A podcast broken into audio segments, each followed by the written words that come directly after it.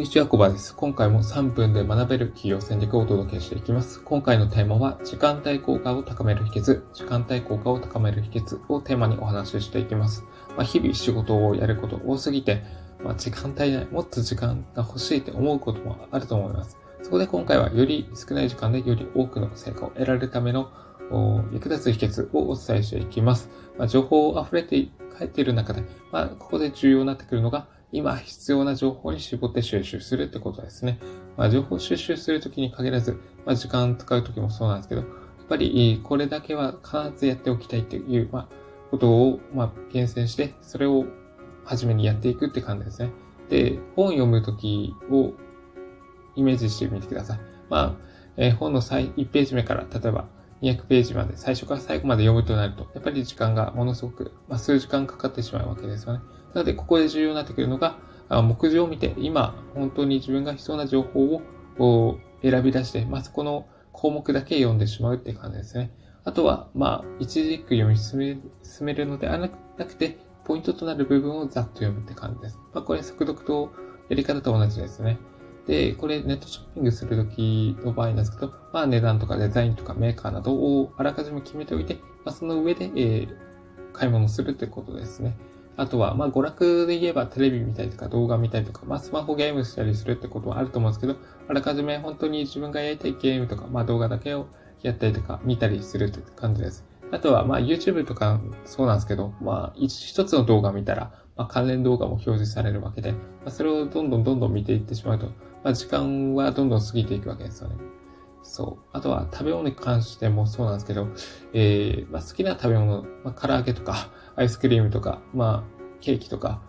まあ、ポテトチップスとかいろいろあるわけですけど、まあ、それを、あれ、どれもこれも食べていたら、体に悪影響出てくるわけですよね。まあ、体調不良になって、仕事のパフォーマンスが落ちてしまうということで、まあ、そういった意味を考えますと、あれこれ、えー、情報収集したいとか、動画見たいとか、まあ、好きな食べ物ガンガン食べていたりとか、あの、買いたいものをどんどん買っていったりしますと、どん、なんですね、あなたの資源が無駄遣いされてしまうというわけで、まあ、時間に限らずお金とか、まあ、エネルギーとか、まあ、そういった面を踏ま踏まえますと、ものすごくロスが発生してしまいます。なので、本当に重要でやるべきことから順にやっていくという。そして不要なことは、まあ、捨てる勇気を持つということが大事になってきます。まあ、それが仕事の成果とか、パフォーマンス、パフォーマンスを上げるう、より良い手法だと思います。で、独立起業してからなんですけど、もうなんかやっぱり現金が必要になってくるわけですよね。まあ、事業資金を獲得するためにマーケティングと営業、ここの二つを厳選してやっていきたいと思います。他にもやっぱり重要なことありますよ。あの、何ですかね。会計とか、あの、日誌書いたりとか、情報収集したりとかってあると思うんですけど、やっぱり、マーケティングと営業がやっぱり売上とか定期とかお金に直結する部分部分なので、まあ、そこを優先してやっていくべきです。仮にマーケティングのスキルを高めるとなれば、まあ、関連書籍10から20冊をバーッと読んだりとか、まあ、お客様のあの悩みとか、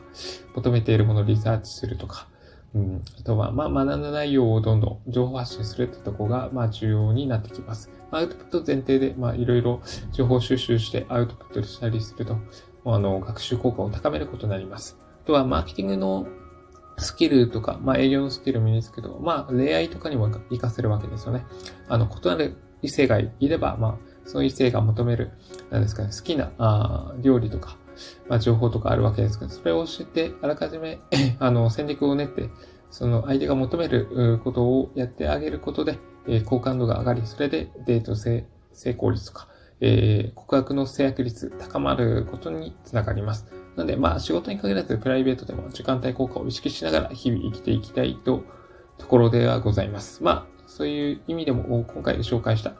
えー、テーマを日々の生活で活かしてもらえたらなと思います。という感じで今回のテーマを終わりにします。今回のテーマは時間帯効果を高める秘訣、時間帯効果を高める秘訣でした。ここまでご清聴いただきありがとうございました。